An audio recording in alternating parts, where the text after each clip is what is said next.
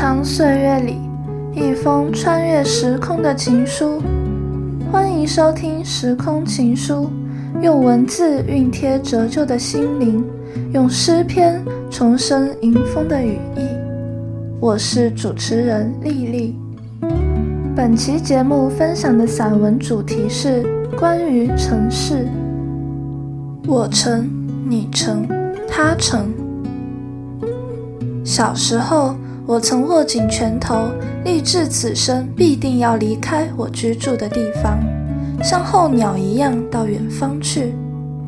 我向往那种飘浪人的生涯，星空之下皆是餐桌，是卧铺，没有任何事物值得我甘心在此终老一生。然而，当我越来越习惯每天早上醒来，窗外永远一模一样无惊奇的场景，尽管不断移动，也仅仅是困守在这个公寓到那个夜市之间。即使跳上捷运，坐上飞机，始终都要回到这条小巷，这张床上，把拳头松开。我知道我是哪里也去不了了，知道已到了那样的年纪。所有的预想都开始变成这个城市记忆的一部分。此城的一切就是人生的基本架构。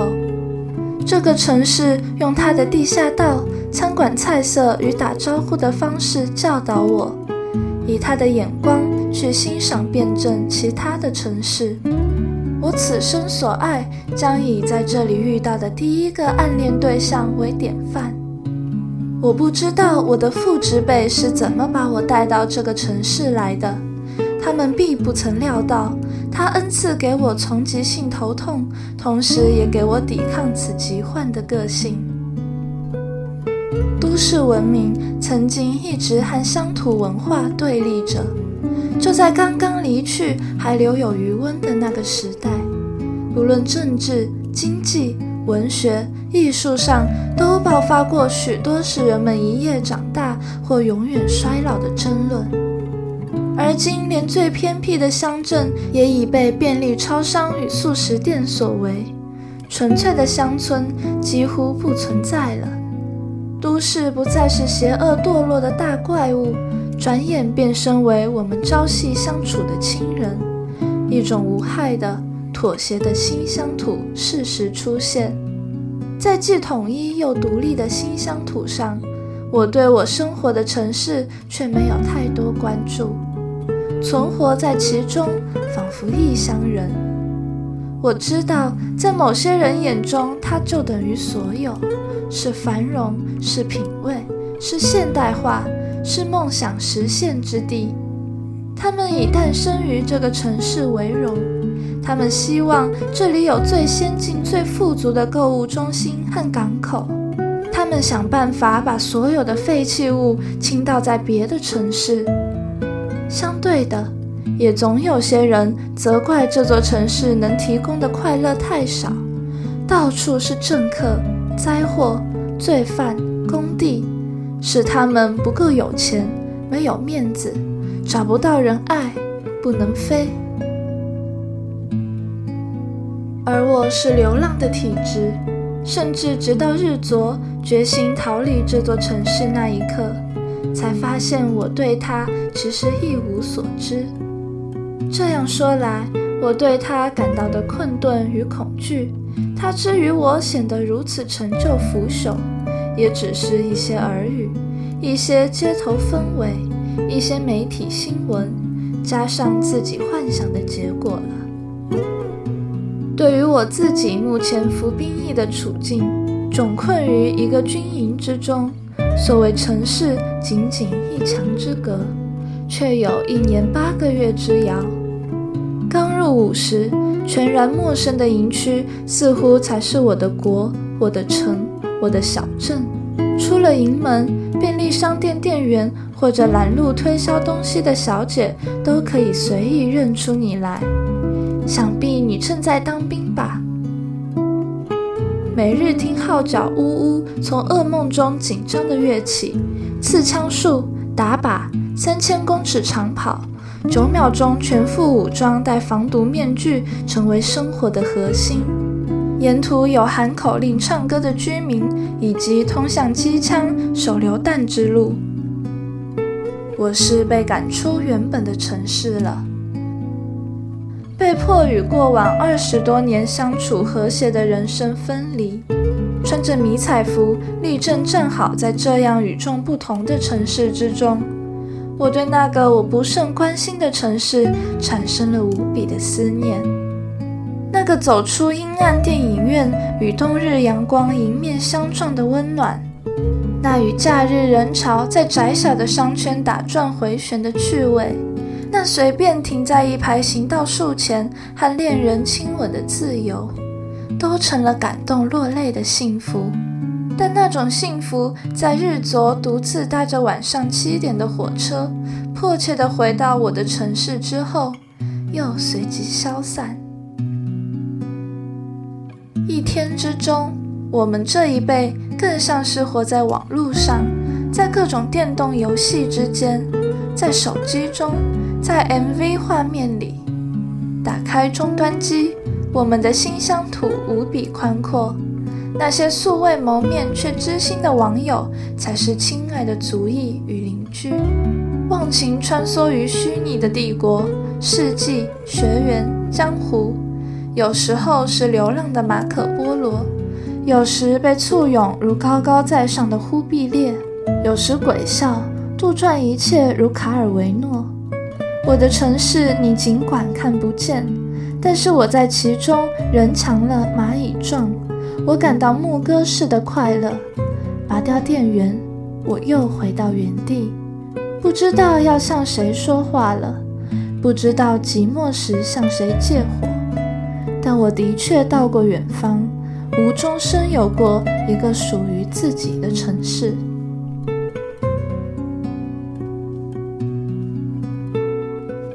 城。你了解这个城市，握着方向盘，油门一踩，从没有到不了的路口和巷弄。你得意的以为，你大脑的纹路应该就是这个城市的街道图本身。你熟知各类演唱会、博物馆、过站不停的公车、流动摊贩与吹哨子的警察。每个节日，你按时出席各类庆典和游行，甚至夸口在这个城市里鼻塞过的频率比别人塞车次数还多。你是这么专业的感染过此城特有的感冒病毒。你并不以此满足。你说，有时偶然从车内向窗外望，察觉到这城市似乎隐隐藏着一个更大的谜团。一些失落的什么曾经突然现身，旋即又沉默。眼前被夷为平地的某工程，十年前是哪户人家？五十年前是一棵大树，还是一条河流呢？几百年前曾有大鱼出没。你怀疑那些秘密是孤寂，是妖精，是记忆，是爱。他们各据一方，彼此修炼，没有地图，随时变换方位。你更要怀疑，在人生追梦求神、期待有某些信念可资凭借、某些喜乐可以获得的路途上，城市这奇诡的建构，到底是一种实现、促进，或者是阻碍、是沉沦呢？你不经意要奢求，真有一种指引隐约浮现，可助我们穿越物质欲望的建筑，直达核心。想象中，无论如何，那不能不是善，是真，是诗的。你说那些文学家的城市，显然和政客的权力都市或者财团的拜金之城不同。他们更重视这城市曾经拥有的美好之处，捍卫着那些应该永远存活的人物和风俗，比之粗俗野蛮的一味拆掉重建的文明创造模式。他们总是从最贴近自己的一只苍蝇、一道围墙、一种走路方式、一个秘密开始讲起。如烟似雾。最后，你才恍然，他们所激愤、所梦回的，正是你居住的城市。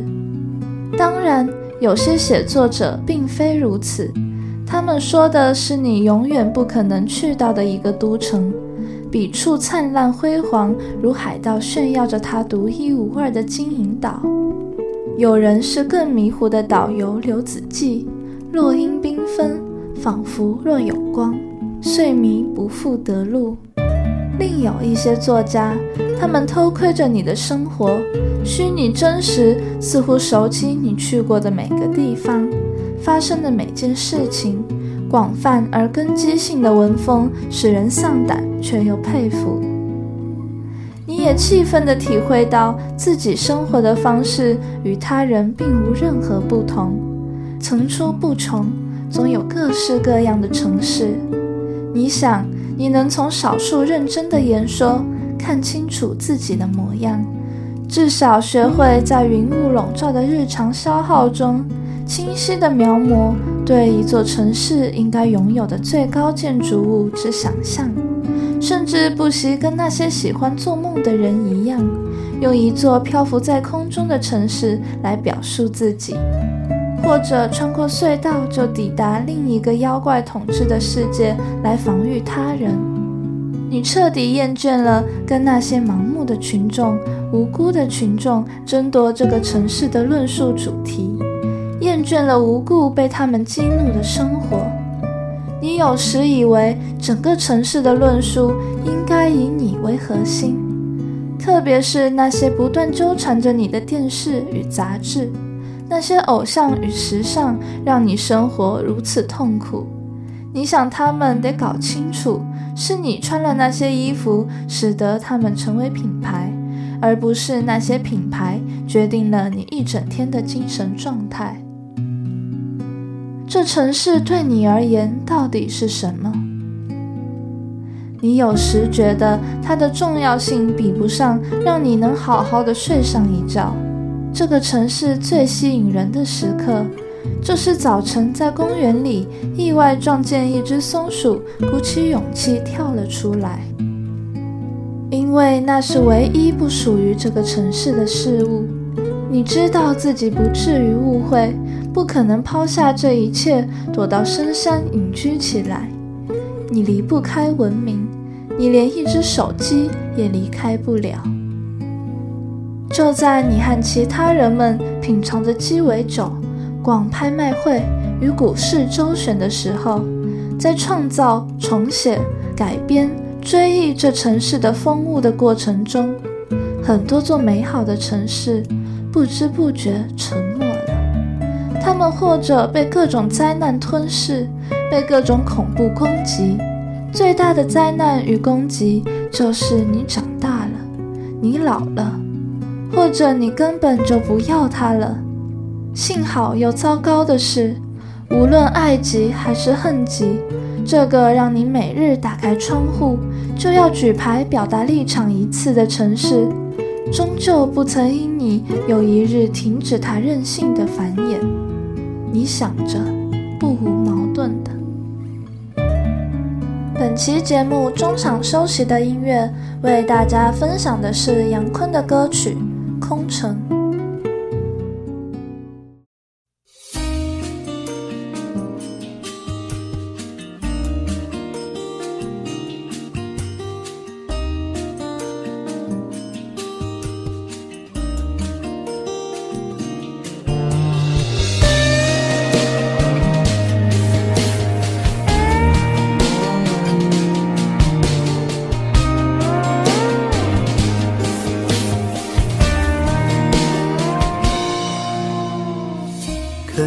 是寂寞，空气变得很稀薄，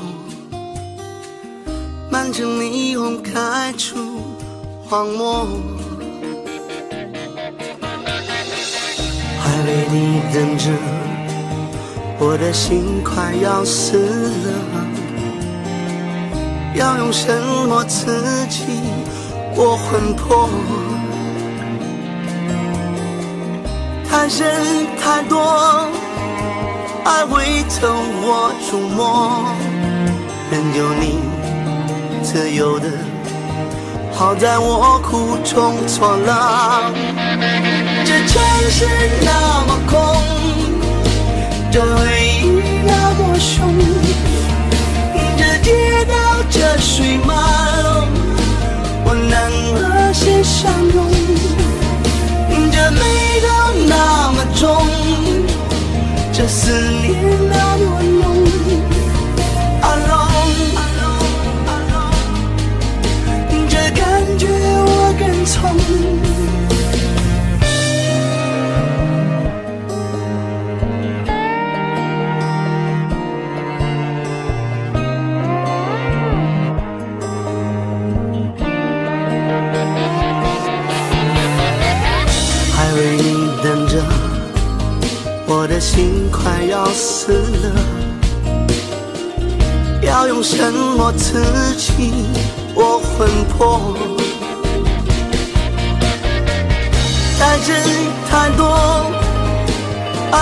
走或出没，任由你自由的，好在我苦中作乐。这城市那么空，这回忆那么凶，这街道这水漫，我能和谁相拥？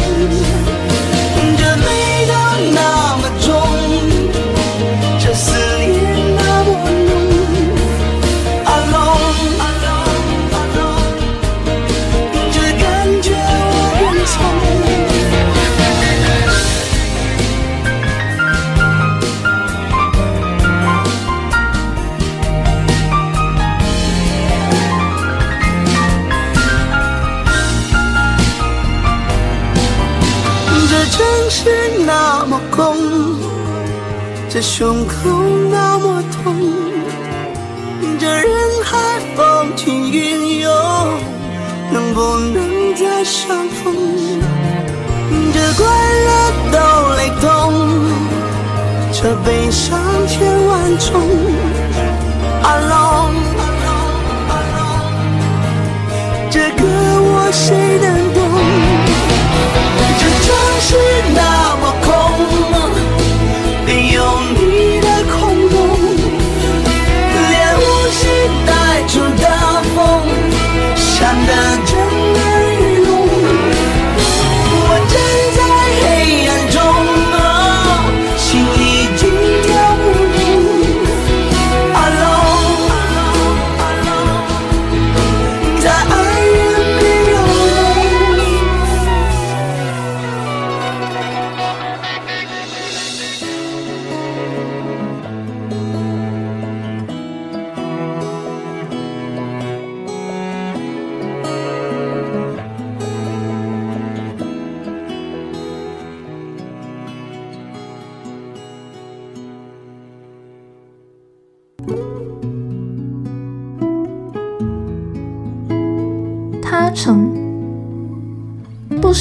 友都知道他是个路痴。他喜欢自己走在这个城市，像是初来乍到，从一条街走到下一条，像远渡重洋那么稀罕。譬如从中学时代开始，他明明几乎每个周末都到这城青少年聚集的西区报到。好几百回的旅程，却始终无法让他寻获自己的青春坐落何处。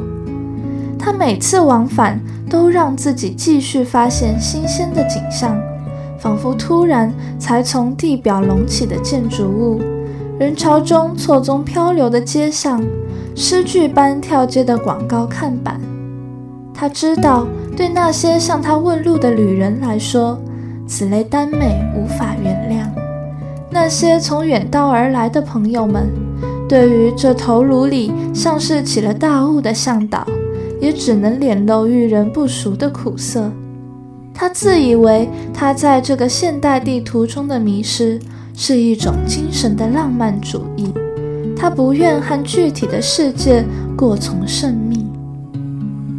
年轻时所关注的事物总是在抵达幸福之前打转。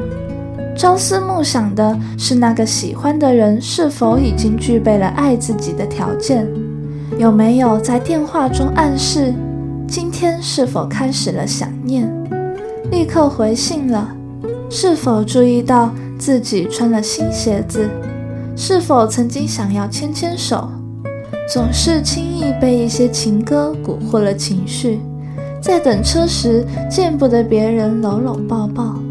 低头读书，见不得诗里寂寞如游魂。在抵达幸福之前，充满了太多幻想焦虑。应该继续读下去，或者及早转系？什么时候可以环游世界？知识倾覆如海潮，是否已经站稳了一座礁岩？地球上无数的人在散发能量。如何在其中发光发热又不被灼伤？他老是在找他的地图。他是一个能沉思的人，敏感且羞涩。走过街头，看见有人在排队要偶像签名，想想都是一样的年纪呀。大排长龙中却没有一个合适的空位，总是指指点点，有些羡慕，有些妒。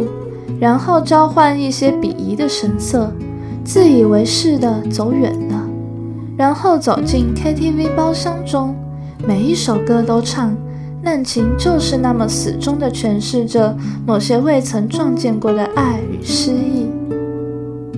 请不要介意那么难听，请不要介意那么嗨。每个人的演唱会，麦克风在几只鲁莽的手中飞，火红的喉咙。声音的云烟，每一个城市的包厢深处都有几个偶像正在高歌，谁也不需要谁，谁也都需要谁。有时几个能创作的朋友会突然电击似的下定决心组一个文学社团，但是有同样文学味道的人并不多，臭味相投却又不相争的就更少了。于是，往往就是两三个人举办了几次聚会，每次都是枯坐在咖啡厅里，想着究竟到底还要找哪些人才能真正组成一个团体呢？无数的聚会过去了，还是孤孤单单几个人，有人是热饮，有人是冷饮，到最后通通被喝光。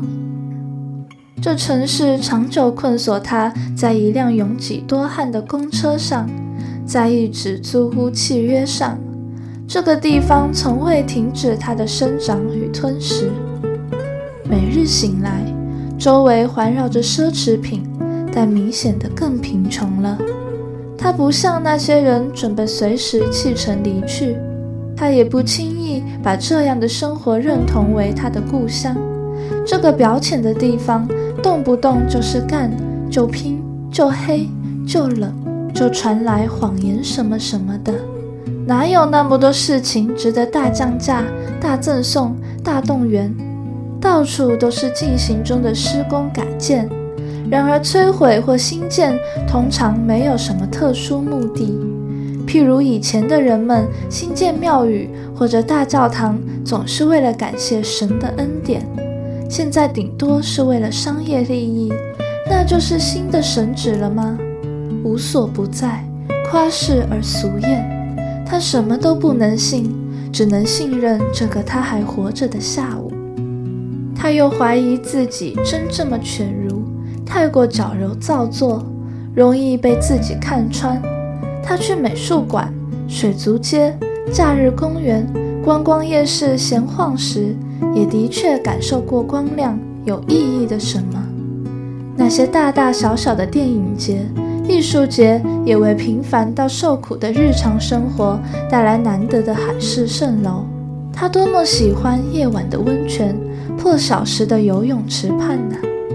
某些既气派又精致的图书馆，某些救星般显现的修车行，如此之类。那些沉浮在城市上空的灰尘，有时看起来居然也是善意的，但他的贫困却绝对是恶意的。他的每个日子同其他人被各种交通工具无感地运输着。为什么得这样一直跑呢？为什么不能安安静静坐下来，做自己喜欢做的事情，爱自己喜欢的人？